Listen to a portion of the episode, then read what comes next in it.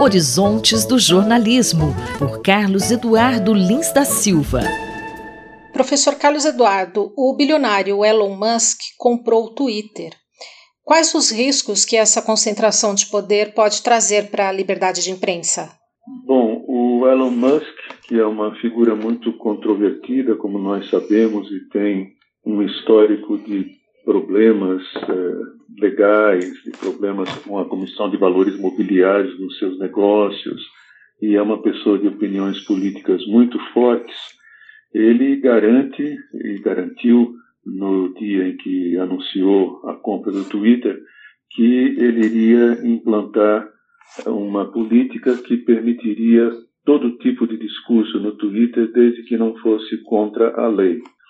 É curioso que pessoas com o histórico do Musk, com a ideologia do Musk, como o nosso presidente Bolsonaro, atualmente estão saindo da boca para fora, pelo menos, em defesa da completa liberdade de expressão.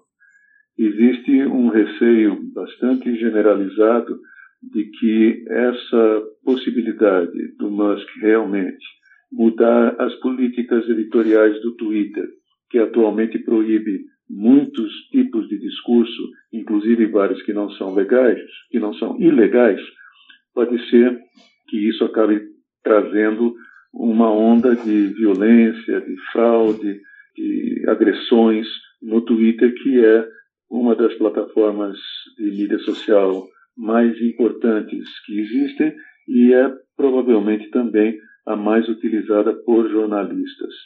Então, existe o, o receio em muitas redações é, de que as coisas vão piorar. No entanto, a empresa Twitter ela está tentando conter esses receios e tentando mostrar que não haverá mudanças na linha editorial do Twitter. Por exemplo, eles estão tendo encontros com anunciantes da plataforma dizendo que os uh, anúncios não vão aparecer ao lado de conteúdo ofensivo, de conteúdo danoso, eh, e que as uh, políticas que o Twitter tem adotado eh, continuarão, se manterão. De qualquer maneira, mesmo que ocorram mudanças, elas não deverão ser muito rápidas, porque todo o processo de transferência do poder e de, inclusive, o processo legal de o Musk se tornar, de fato, o proprietário da, do Twitter, isso leva um certo tempo. Professor, na última semana, durante um evento na Universidade de Stanford, nos Estados Unidos, o presidente Barack Obama ele defendeu a regulamentação das redes sociais como uma forma de combater a desinformação. O senhor concorda com esse presidente americano? É, essa é talvez a questão mais difícil do momento na área toda de comunicação e de jornalismo, porque é evidente que a liberdade de expressão, a liberdade de pensamento é um valor secular que deve ser mantido.